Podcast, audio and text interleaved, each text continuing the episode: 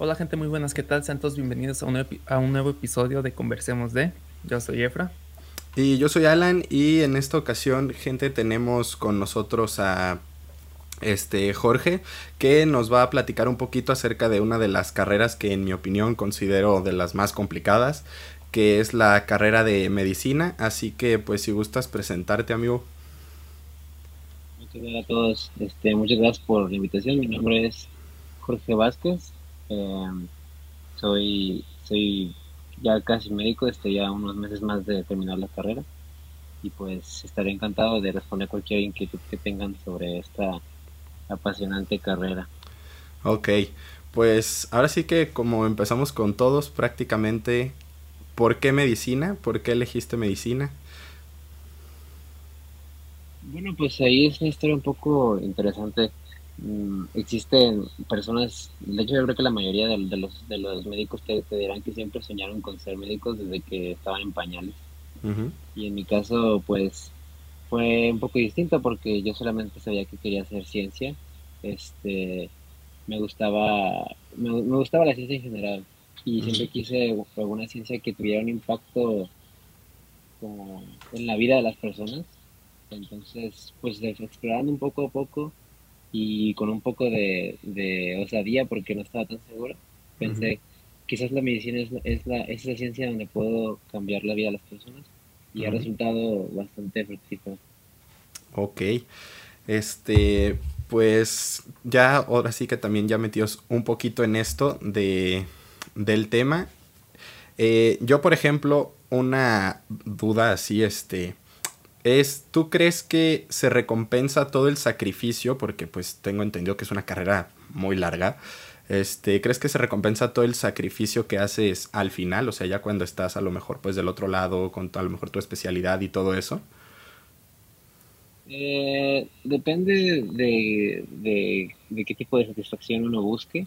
Si hablamos de satisfacción personal, pues yo creo que sí, porque, ¿cómo decirlo? Puede, la, la, la, gente suele ser agradecida cuando los ayudas y pues muchas veces llegan a ti, cuando una persona está enferma, moralmente esa persona viene desarmada y, se, y se abre a ti y, te pide y te pide que lo ayudes y si le das la mano nunca lo olvidan. Este, un poco más frío financieramente hablando, los primeros años son un poco complicados porque como cualquier carrera que, que, es un problema que tenemos en general cualquier universitario es que este, quieren experiencia laboral, ¿no? Pero este, la medicina suele ser un poco más amable porque este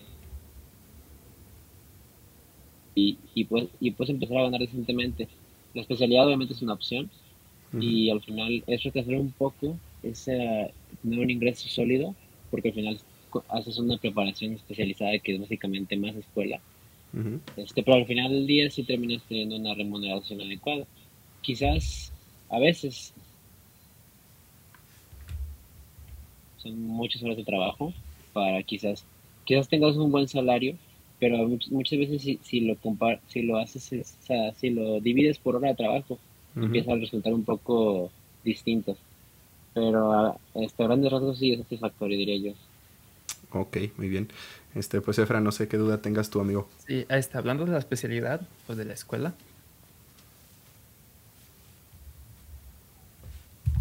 fue difícil entrar y pues que fue lo más complicado de, de todo de toda la carrera pues.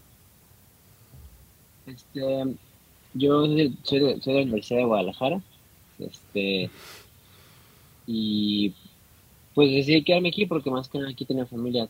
Tuve la tuve la idea de irme a la, a la Universidad Autónoma de México pero pero al final por cuestiones de, de, irme a vivir solo y todo, pues al final elegí estar aquí. Y creo que es una buena decisión porque realmente eso, es, eso tiene que ver mucho con una parte que responde a tu segunda pregunta, que es lo más difícil que de la carrera son, a mi punto de vista, dos, dos fases, que es cuando entras, porque al final nosotros en la preparatoria estamos acostumbrados a que es, a pesar de que todos llevamos el mismo programa, la, la preparatoria es muy amable en que te deja adaptar todas las actividades a tu ritmo, porque siendo sinceros, no es una gran carga horaria, no es, una gran carga de, cosas que, leer, que estudiar.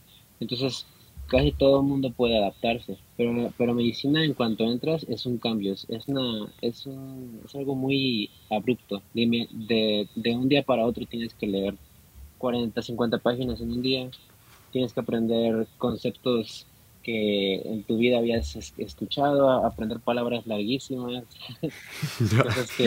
Así estoy yo ahorita con, con mis clases de, de inmunología, porque pues ah, estudio, biología y pues llevamos esas materias especializantes.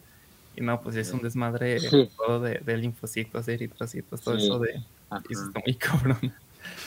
Sí, o sea, es es este que en la, en la, en la, en la prepa te hablaban de que, no sé, de Benito Juárez era presidente de México y luego te dicen, hay 200 no sé cuántos huesos y me tienes que decir todo ahorita. Sí, es como un cambio muy cabrón de, estar en la prepa y entras a, la carrera así a medicina y pues los términos, está, muy cabrón. Y bueno, ese es el primer punto.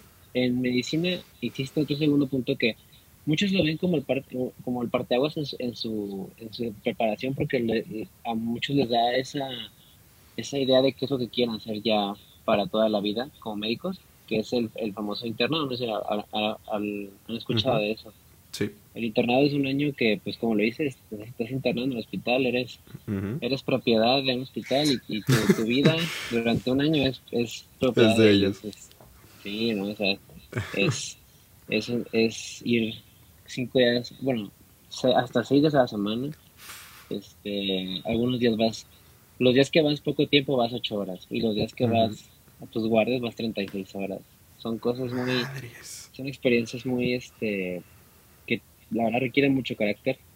Yo diría que son los, los dos grandes filtros de la carrera porque cuando uno entra a la universidad en medicina, la carrera, ves generaciones que, que, tienen un cierto número de estudiantes y después de los primeros dos semestres ves cómo eso se decanta y tienes una, una cantidad que pasó por ese proceso difícil y no y simplemente dijo esto no es lo mío. Y luego sigue la carrera, llegamos al internado y otra vez ves que muchas personas dicen, no puedo vivir esto. Este, entonces, yo creo que son las partes más complicadas de la carrera. Obviamente, la, la, especialidad también tiene sus partes complicadas, muy complicadas.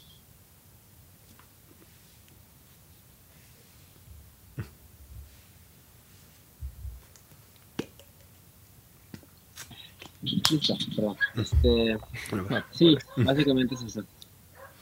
ok. Ok, ok. Este, pues, de hecho, referente a eso, este... Este, referente a eso, de hecho, que dices del internado, que no sé qué, eh, ¿qué diferencia hay en el servicio social y eso que pues yo veo que residentes o la residencia, algo así, este, ¿qué, ¿qué diferencias hay cuando llegas a uno y cuando te toca el otro o son lo mismo? El internado es un año, vamos a decir que es un año de prácticas, que es obligatorio, y es y este año de internado precede al servicio social. El servicio social se supone que está diseñado para que las universidades públicas retribuyan este al Estado la inversión que hacen en ellos porque supuestamente, bueno, no, pagas mensualidad. Pero al final el servicio social también lo hacen universidades privadas, eso es lo más ilógico que escucho en mi vida, pero pues lo hacen.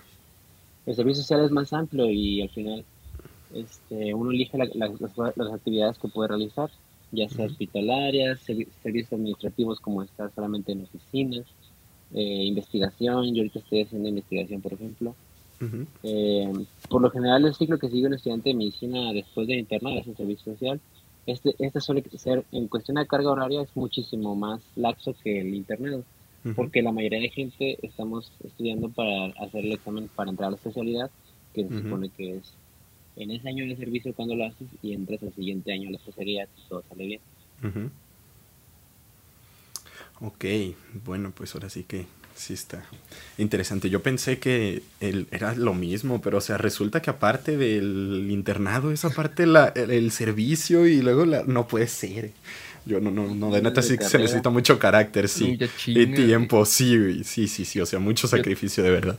Yo cuando tuve lo del accidente que me cosieron, la muchacha que me cosió eh, estaba haciendo su guardia de 36 horas Y pues ahí platicando con las doctoras, le dijo que apenas llevaba 10. Y yo de no te pases lanza. no, me imagino ni siquiera 10 horas. Ahí en Ahí en un lado. Pues sí. Menos 36, y, y, es gratis, supongo. O sea, no te pagan. O te pagan. Ah, tienes un salario. Es una beca. Pero para, para, para dar para que se rían un rato es una beca que te pagan 5 pesos la hora. No puede ser. No, no, pues sí, prácticamente gratis. Sí, no, no, no puede ser. 36 horas. Las universidades privadas, como ellos pagan por tener una plaza para hacer internado, ellos, ellos apagan, pagan el, el, internado y no reciben nada. Algunos. La gran mayoría ah, no, reciben nada. Madre o sea, 180 pesos por 36 horas. Sí, es que te pagan aproximadamente 900 pesos a la quincena. No, es que es poquísimo.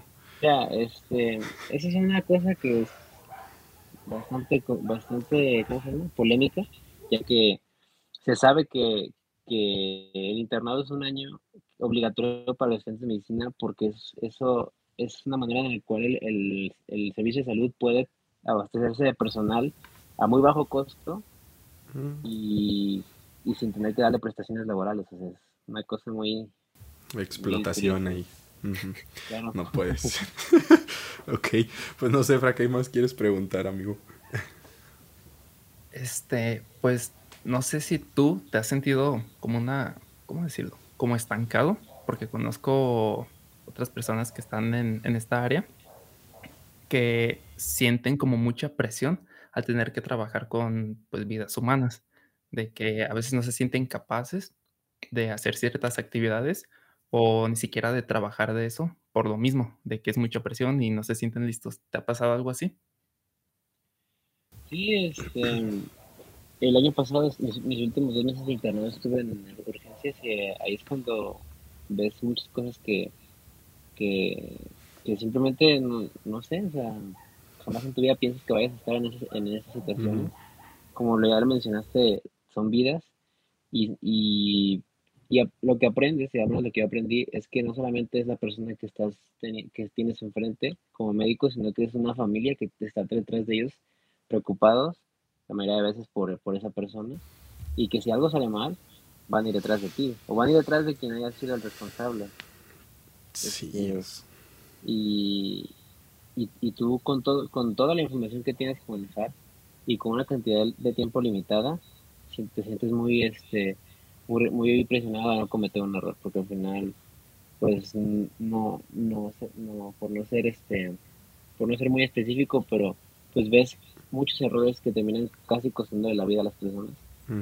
y, te das cuenta de la importancia que tiene. Y, y ahorita que somos estudiantes, al menos yo, pues tienes ese cobijo de decir, bueno, estoy aprendiendo. Pero, pero, pero como tú dices, muchas personas, muchos de nosotros decimos, ya en unos años me tocará a mí ser el responsable me tocará a mí dejar mi firma y dejar mi nombre, de que yo me hago responsable de, todo lo que pase. Y es, algo, es una carga emocional muy fuerte, que no muchos estamos listos para hacer, y por eso también hay algunas especialidades que no tienen que lidiar tanto con, con muchas urgencias o muchos pacientes, precisamente para esa gente que no está, es capaz de, de, de lidiar con esa presión sí, pues es que yo, yo me imagino que sí es difícil. O sea, a ti te ha tocado, por ejemplo, ser el, vaya, el portador de las malas noticias, de tener que ir y decirle, no, pues sabe que se acaba de morir su, su familiar, porque yo me pongo y digo, madres, o sea, qué, qué sentimiento el tener que ir a decirle a una persona, oye, ¿sabes qué? Tu papá, tu mamá, tu primo, tu hermano se murió. O sea, ¿te ha tocado eso y cómo, cómo, cómo es el sentimiento, vaya?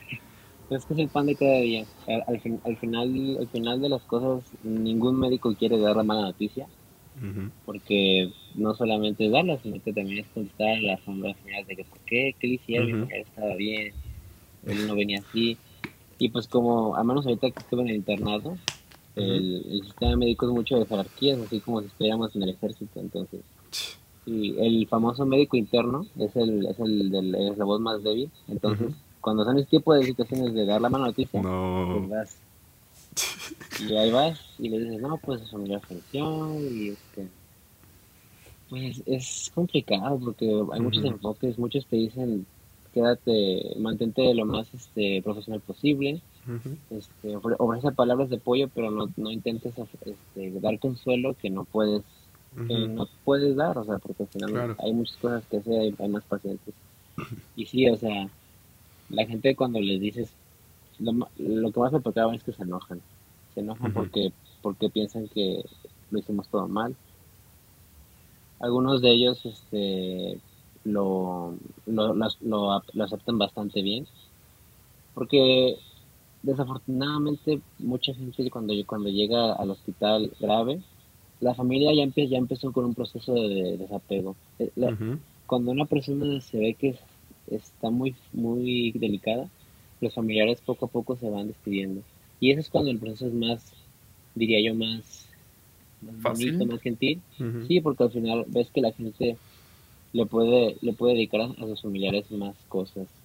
Este, ahorita, ahorita sí se dieron situaciones muy, muy, muy emotivas por lo del COVID. Al final había pacientes que estaban aislados y no podían visitarnos. Entonces, cuando ya estaban muy graves, les, llevaban las tabletas o, alguna especie de, dispositivo electrónico para que vieran los familiares en videollamada. y eso sí era muy complicado. No me tocó entregar este, malas noticias con respecto a, pacientes COVID porque no estaba permitido, al menos para estudiantes, entrar a esas áreas, pero sí me tocó ver de primera mano cómo las daban por teléfono y sí era bastante sensible. No, es que sí, por eso te es como, como que es complicado, pues no sé, el hecho de tener que ir a dar tú, por ejemplo, la cara. Y más así de que por otra persona es como de, ah, bueno, pues de Tin Marín manda este, porque pues, es el más bajito del nivel, entonces mándalo a él. Pero bueno, eh, referente también a eso que decías, un poquito de eh, las especialidades y eso, tengo entendido que ese es el ENARM, ¿no? El mentado ENARM, algo así, que tienes que hacer para las residencias. Ok, eh, ¿qué es eso en verdad? O sea, ¿para qué es? porque también he escuchado que si lo haces y a lo mejor lo apruebas, te pueden dar una plaza tanto como aquí, como te la pueden dar en otro estado, otro lugar. Entonces, como que qué es y eso es verdad, pues lo que te mandan, te pueden mandar a otro estado. Es el, examen nacional de residencias médicas es un examen eh, teórico, totalmente teórico, este, que se realiza para eh, el proceso general de admisión a la especialidad médica. Es decir, uno, si uno quiere ser este, cardiólogo, neurólogo, cirujano, cualquier especialista necesita hacer ese examen y necesita pasarlo. Ahora, ¿cómo decirlo? Mm, uno, uno puede pasar y uno puede pasar con un buen puntaje. Y es donde las cosas empiezan a cambiar. Cada especialidad, las especialidades se rigen más, básicamente por oferta y demanda. O sea, y yo creo que simplemente lo, lo, puedes lo puedes preparar muy sencillo. Si agarras a, a 10 estudiantes de medicina y les preguntas, ¿qué quieres ser de, de grande? Te van a decir, yo creo que 7 que quieren ser cirujanos, por ejemplo. Y eso hace que y eso hace que, por ejemplo, cirugía sea una especialidad que pide un puntaje mayor que otras especialidades. Okay. Por, ejemplo, si vuelves a agarrar a esos, a esos 10 estudiantes y les preguntas qué, qué otra especialidad quieren o qué especialidad no quieren, a lo mejor te dicen medicina familiar y esas especialidades son las que piden por lo general menos puntajes. Entonces, cuando es uno hace el examen, para hacerlo más sencillo, digamos que es un examen de 0 a 100, supongamos que, que pase el examen con 60, digamos que es la mínima probatoria. Entonces vamos a suponer que yo hago el examen y saco 80. Y entonces ya saco, tengo mi puntaje y luego el, el, la Secretaría de Salud dice, para entrar a la especialidad de cirugía general necesito sacar 79 mínimo. Y digo, ah, ok, sí puedo entrar. Pero vamos a suponer que eh, también dice, no sé, para oftalmología, que es una especialidad también muy competida, la mínima es 82. Ah, pues entonces mi puntaje no me alcanza para entrar a oftalmología. Entonces, si yo quiero ser oftalmólogo, desde la perspectiva del puntaje que me pedían, yo fallé el examen. Entonces, la competencia es un poco más enfocada al puntaje que necesitas para entrar a cierta especialidad, que eso es lo que las personas suelen usar para determinar qué tanto tiempo le van a dedicar a prepararse. Si las personas que quieren irse a especialidades muy competidas, le dedican un año así estudiando ocho horas al día, cosas así, muy, muy intensas. Y las personas que van a especialidades más, que piden menos puntaje, pues suelen hacer un esfuerzo más este, calmado, pues. Ok, Sí, este, y se separa que en tres, ¿no? Tres o cuatro cosas, ¿no? Que no recuerdo bien cómo eran, si onco, ay, ¿qué? obstetricia, cosas así, ¿no? Psicología y ese tipo de cosas. Ah, sí, suelen preguntar este medicina interna, cirugía, ginecología y obstetricia, que es básicamente ginecología y, y bueno, y, nacimientos, y pediatría, que son como las áreas. Y también salud pública, que es, es más que nada cosas de, no sé, de prevalencia de enfermedades, estadísticas, así. Ok. Es un examen retador. Y de eso, por ejemplo, te digo, de qué caso que lo pases, ¿sí te puede tocar, por ejemplo, tanto aquí como en otro estado? ¿O, o si te lo buscan en donde tú vives? Ah, sí, olvidé responderte No, no, no. Sí, de hecho, sí. Este, o sea, una vez que, vamos a suponer que tengo mi, mi 80, este, y entro a cirugía general, o sea, por puntaje puedo aplicar. Pues que esa es la cosa, o sea, no solamente acaba ahí, sino que una vez que tienes tu puntaje y puedes aplicar a una especialidad, empieza otro proceso donde tú mandas tus papeles, tu currículum y tus y básicamente todo lo que tengas a los a, hospitales de todo, en todo el país. Y de hecho incluso ya se, ya se ha, no, no se ha como que visto tan oficial, pero ya se habla de que también hay este, plazas en Cuba, por ejemplo. Este, pero al final uno, uno dice, no sé, a mí me gusta un hospital en Ciudad de México, que por lo general es donde están los hospitales más grandes del país. Bueno, pues voy a, voy a mandar mis papeles para allá. Y al final ahí es otro concurso entre los que entre los que sí sacan el puntaje para poder aplicar la cirugía y que mandaron sus papeles. Por eso, por eso la, por eso la carrera también tiene otra de las cosas que tenemos muchos es que no solamente se trata de sacar buenos, buenos puntajes en los exámenes, sino que también es tener un currículum bueno y decente. Hacer actividades extracurriculares que en ese último paso de la selección entre, entre un candidato y otro hagan que te elijan a ti. Entonces, sí, y al final, de qué, tan fuerte sea tu currículum va a determinar qué tan, qué tan probable sea que vayas al, lugar donde tú quieras ir. Porque si no tienes un currículum aceptable, lo más probable es que, como tú dices, te, te manden hasta donde, no sé, vamos a suponer, te mandan a Tamaulipas y tú quieres irte a Ciudad de México. No, pues, madres, esto es una competición, o sea, desde la universidad, desde que vas a entrar a la carrera hasta que hospitales y todo, no lo puedo creer, no, no, Y de hecho, cuando... Joder. Unos, unos amigos y yo bromeamos diciendo que cuando entras a la universidad, se supone que solamente entra el 10%. Es decir, que hay un 10% de, de, los, de los que intentaron hacer medicina el primer semestre. Y luego, de los que entran a medicina, como el 60% que tenían la carrera. Entonces estamos hablando de un 6%. Y, de, y, de, y de los que terminan la carrera, menos del 10% entra a la especialidad. Entonces estás hablando de un 1%, o, o, poco menos. Entonces al final, pues. sí. No, sí, sí. Es algo. Los demás trabajando de Uber. ya sé. y ya, re Mucho mejor se ponen un puesto de tacos y ganan. Sí, no, no, es. No, es kiwi, no puede ser. O sea, sí es competitivo, pero madres, estos, estos son unos juegos del hambre, güey. O sea, es como de, ah, tú también quieres, pues yo también, no, pues metámonos todos en una jaula y el que el último que sobreviva se queda a la plaza. No, no, no, no. Ah, la madre. Y dependiendo de a dónde te manden, o sea, si elegiste Ciudad de México, ¿los gastos corren por tu cuenta? Hay una beca del, de, para los médicos residentes, que son los médicos que están en preparación para la especialidad, que es, um, es decente. Si vives solo o en pareja, sin hijos, vamos a suponer, vamos a suponer que sí, sí te alcanza sin problemas para una renta, un carro decente y vivir bien. Pero si ya tienes una familia, ahí, se, ahí está más complicado, porque pues no tanto el salario. Madres. Ok.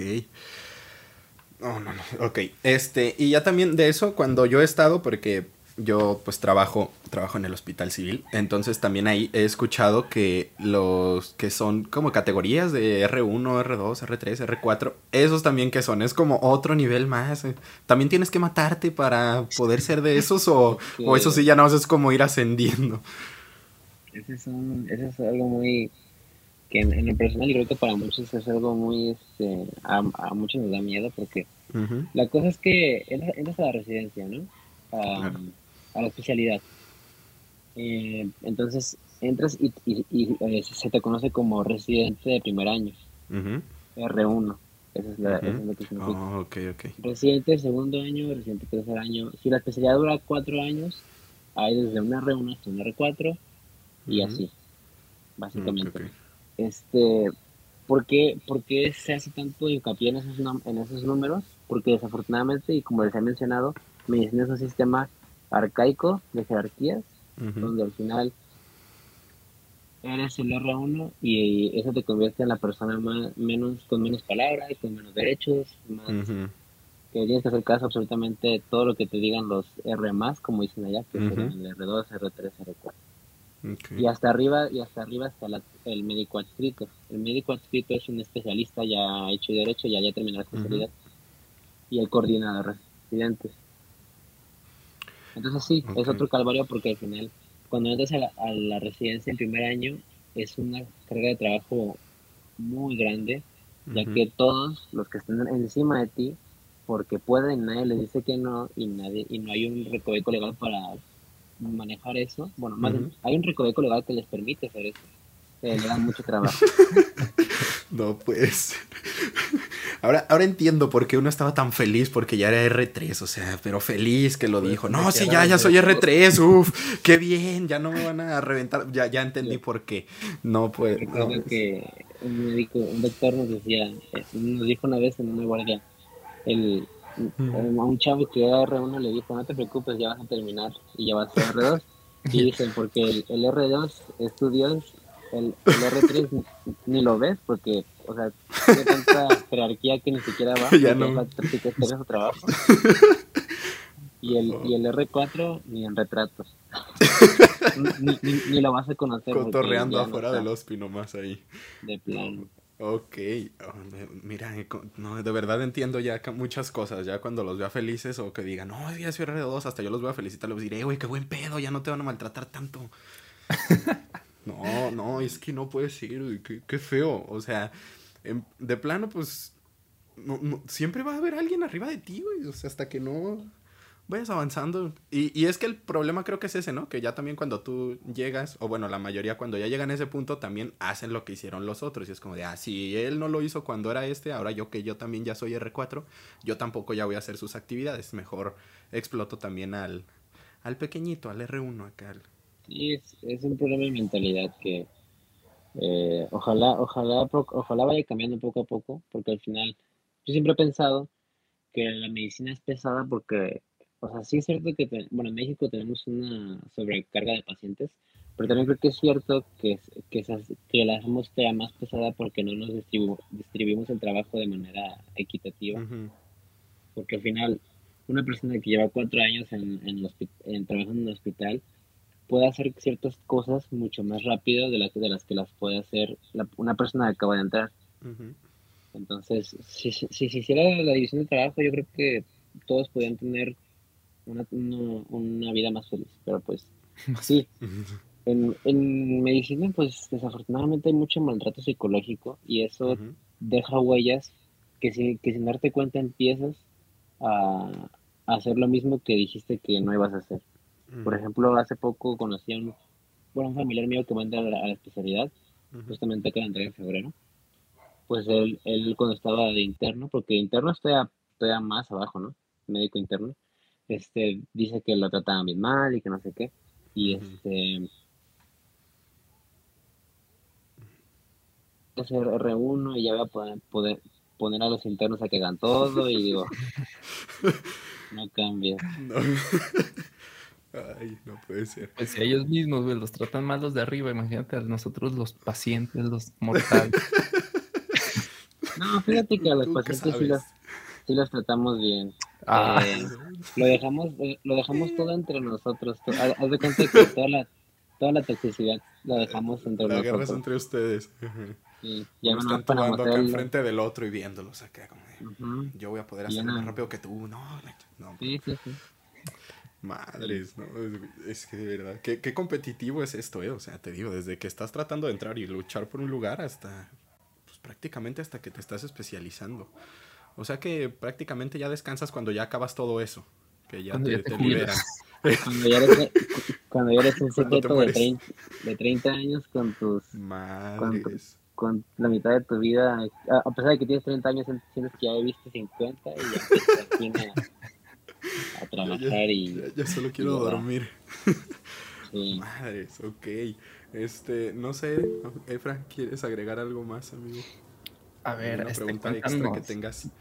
Que nos cuente una anécdota ahí bien cagada. No sé, algo, un paciente que haya hecho una pendejada o algo así. Y lo opuesto, que algo así muy cabrón que hayas visto, que tú digas, no, o sea, ojalá no, no hubiera pasado. Bueno, pues, pendejadas mías, afortunadamente no tengo mucho que contar, este, pero sí, sí me tocó, una vez, no sé, una vez me, una vez me tocó ver a, a, un paciente que, ¿cómo decirlo? a una paciente que, yo la veía muy grave y me acuerdo que pues, yo, llevaba ya como 26 horas despierto, muy cansado, estaba muy... Ya, realmente mi cerebro trabajaba creo que a 10%. Pero lo poco que me daba cuando le, saqué unos estudios y, cuando los vi dije, ay no, esto está muy grave. Entonces, pues yo estaba, era interno, entonces hablar al residente y le dije, oye, se ve que está muy mal, le dije, no, no deberíamos ver, ir viendo lo de... Bueno, cuando una, persona a la vez que está muy inestable, sueles hablar con los familiares para ver si van a querer que ese paciente se intube, que le hagan reanimación. Entonces, pues yo estaba en urgencias, ¿no? Y en, en, el hospital donde yo estaba, pues, este, lo, los pacientes de urgencias se podían ir a otros, a otros servicios, medicina interna, cirugía, ¿no? Entonces le dije al residente, no, pues, ¿qué hacemos con la paciente, doctor? y me dice, ay, ya es muy tarde, dice, pues hay, que, hay, hay que subir la pieza medicina interna. Y yo, pero, pero está bien estable. Y dice, no, no pasa nada. Y pues, y pues la, la, la, subió, la subieron así, y te lo juro que subió y a la hora se, se les movió arriba. No. Madres. Entonces a mí se me hizo algo muy así como dije, no. Sí, sí, no, o sea, qué, qué mal pedo. Que te preguntan, ¿cómo estoy? No pues, no, pues yo creo que pues, por lo que dices, Hoja sí se va a morir. Yo le doy unos 30 minutos, señora, pero pues relájese, tranquila. No esté nerviosa, váyase tranquila. Vamos prendiendo el horno. Eh, no, pues, es que no. Que, que me gusta platicar, que siento que es algo que me enseñó que, ¿cómo decirlo? Que siempre es bueno ayudar a los demás porque nunca sabes a quién estás ayudando a quién, o a quién estás negando la ayuda.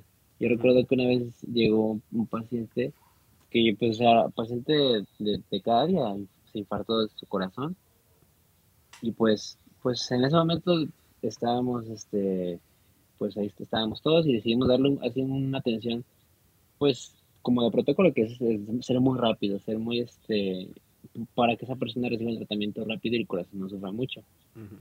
Entonces, pues el protocolo se lo seguimos, hicimos todo muy rápido, le conseguimos el tratamiento que, se necesitaba en tiempo.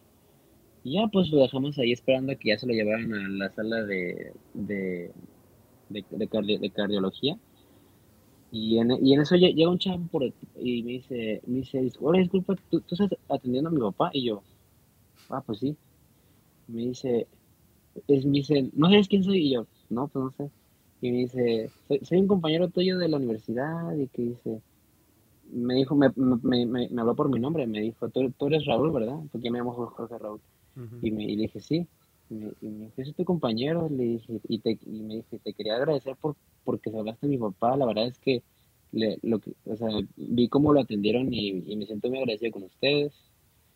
Y ese mismo día en la noche, porque eso fue como a las 7 de la, de la, de la tarde, ese mismo día como a las 9 de la noche, me manda mensaje por, por WhatsApp y me dice, oye, oye, ¿puedes salir un poquito a la puerta del hospital? Y yo le dije, ah, pues sí. Y, me llevó una cena. Ah, ah qué, qué y pues, y pues al final eso me sentí muy bien porque dije, este, al final yo vi un paciente y, y, dije, lo voy a ayudar. porque es un paciente, no, no, no, no discriminé ni, ni, de quién era, ni su apellido, ni nada, porque muchas veces pasa que alguien dice, ah, oye, este señor es familiar del secretario, no sé qué, y ay, pásenlo primero. Pero no, o sea, yo soy muy imparcial, o sea, si necesitas ayuda, se te ayuda y, y, y ahora sí que como llegaste, pues.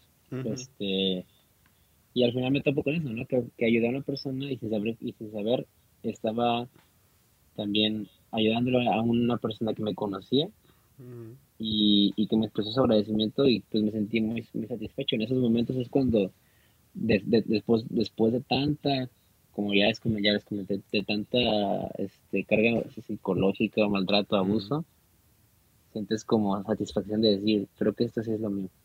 La verdad es que me marcó. ¿Existe algo que había escuchado de no sé quién? Que creo que un filósofo algo hizo sobre la medicina como un tipo juramento, ¿no? Sí, el, así el, juramento de Hipócrates. Ándale, ah, ese, sí. ¿De qué consiste el, padre de la medicina? Pues es un juramento que ya está un poco, digamos, diríamos, en desuso, porque es un, es un, es un juramento muy idealista, pero la esencia del juramento es decir, mi, mi, mi vida y mi profesión es por el paciente, básicamente. Yo este, me comprometo que todos mis estudios, mi, mi trayectoria, mi esfuerzo, se vea reflejado en la, la calidad de la atención que le doy a un paciente. Pero también habla de cosas como decir de que no importa el día, no importa la hora, no importa, no importa qué esté haciendo, voy a salvar. Y entonces, pues ahí, ahí se mete otros aspectos que decimos, o sea, o sea, sí, pero también tenemos que tener sal, tenemos que tener un horario lo, o sea, decente, o sea, no podemos estar viviendo en el hospital las 24 horas. Pero sí, el, en esencia es, es, la idea de decir que hay que ayudar porque esa es, esa es, la, la, el principio de nuestra, de nuestra carrera. Sí, es que ahorita que decías eso de, pues de no discriminar a ningún paciente, me puse a pensar en cómo manejan, no sé, si llega pues una persona eh, drogada que mató a una familia en un accidente o cosas así, de que pues sí dices de que cómo voy a ayudar a esta persona si hizo algo así muy cabrón, no sé, como que se muera o yo qué sé. Pues, pero pues, yo, siempre, he dicho que, como dicen, me gusta mucho esa frase de, de zapatar zapatos. La verdad es que somos médicos, nos corresponde atender, nos corresponde curar, no nos corresponde juzgar, para eso están los jurados, la verdad. Y, si, y pues, pues, de hecho me tocó, o sea, me tocó ver a, a, un, a, un, a un hombre que iba conduciendo en estado de alcoholismo y casi mata a una persona le, le destruyó su puesto de ambulante, que era su fuente, su fuente de ingresos. Madres. Y al final llega, llega, llega a la sala de urgencias y pues se atendió como cualquier paciente. Y ya después llegó la policía y, y dijeron de que no, pues vamos a llevar a otro hospital y que después de que se estabilice lo vamos a vincular al proceso. Eso, eso ya no nos toca al final. Este, no es, nos, no tenemos, no somos quien para juzgar a quien llega a las puertas como para negar la atención sea quien sea, nosotros elegimos hacerlo sin importar quién fuera la persona que tuviéramos que atender. Sí, porque pues para nosotros es muy fácil ver en las noticias alguien, no sé, que un video de alguien robando, asaltando a alguien y que al final, o sea, se lleva sus cosas y todavía le dispara. Y uno, pues así como que siente tantito rencor, dice, ay, ojalá, no sé, lo maten o se enferme y se muera y no lo ayuden en el hospital. Pues, pues, de hecho, hace, creo que dos años o un año hubo un caso muy sonado aquí en Guadalajara de que afuera del hospital civil viejo a un doctor lo quisieron asaltar, le querían robar su camioneta y el doctor iba armado. Entonces el doctor le disparó a uno de los de los de los este, ladrones y el y también le disparó a él. Entonces ladrón y, y, asaltado, el, doctor, los dos se fueron a urgencias del hospital y a los dos, a los dos los trataron. Y pues al final, pues esos son casos que tú dirías, pues así, si nos ponemos desde el punto de vista, uno, uno desde fuera podría decir, pues que salven al doctor y que pues dejen al, sí, al ¿no? O sea, el asaltante lo buscó, Pero al final, pues, pues no, nosotros teníamos que, bueno, en este caso no estaba yo, pero al final hablo nosotros como gremio médico. Ajá teníamos que hacer lo que, lo que nos compete, que es tratar a las personas. Entonces, pues sí, es a veces, a veces tú tienes principios o, ideas que te dicen que no lo hagas, pero tu profesión está por encima de, tus principios en ese momento. Cuando sales del hospital es otra cosa. Sí, ya, ya, ya, de, las, ya de afuera para allá, si matan a alguien, ah, bueno, pues ya ni modo, adiós. ok, este, pues ya sí que para ir cerrando, yo la última pregunta que quiero hacerte es, ¿a ti te gustaría desarrollarte nacionalmente o si te gustaría buscar una oportunidad este, en el extranjero? De hecho, sí, la segunda.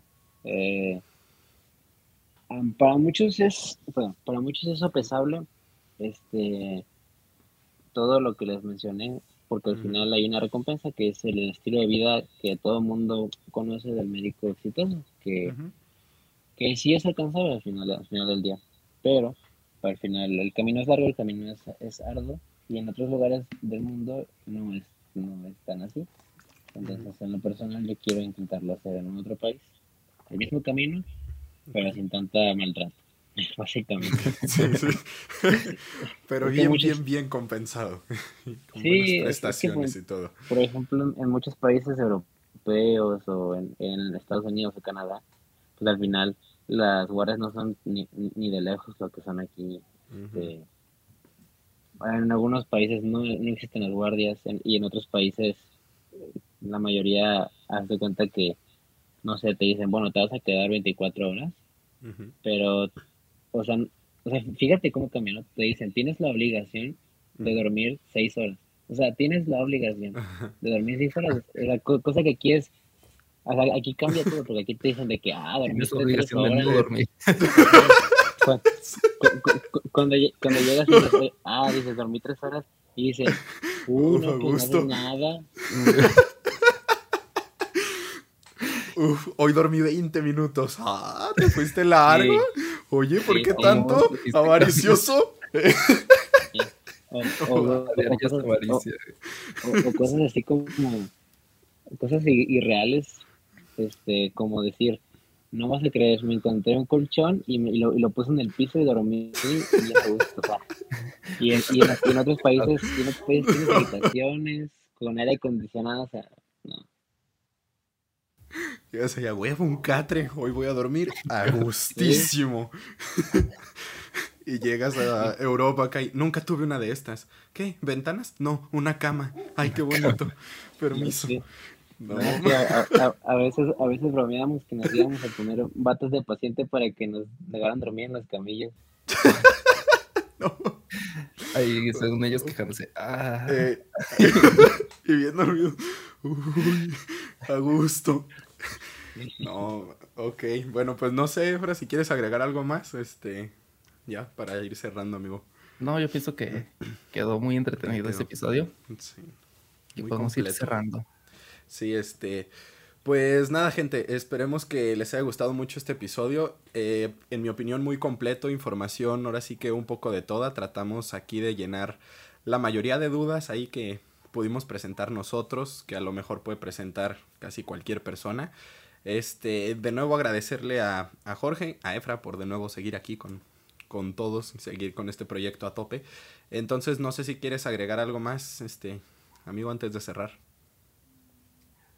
Pues, este, si, si alguien llega a escuchar esto antes de querer entrar a la carrera, este, sí, les, les, recomiendo que no se dejen influenciar por todas las cosas malas que se mencionan sobre ella. Al final, si, si, algo, si algo te apasiona, vas a encontrar el modo de disfrutarlo. No, eso sí es importante. O sea, si es lo que te apasiona, no te tiene que frenar eso, para nada. Y ya. Ok. Efra, pues no sé, ¿tú quieres agregar algo más? Nada, este, pues muchas gracias por regalarnos un poco de tu tiempo para contestar estas preguntas y pues a, quien le sirva, pues sí, que si quiere, pues esto, medicina, que pues que le dé. Sí, y así, no, pues hay tiempo para todo y que se meta otra cosa. Ah, ya le buscas otra cosa, mijo. Ahí ya dijimos, tu puestito de tacos y a celebrar. Este. Entonces, pues nada, gente, esperemos que les haya entretenido mucho el video. Este, esperemos el bonus. Ya saben, como es costumbre, no sabemos de qué va a ser. Entonces, pues nada. Cuídense y nos vemos en el siguiente episodio. Adiós. Bye.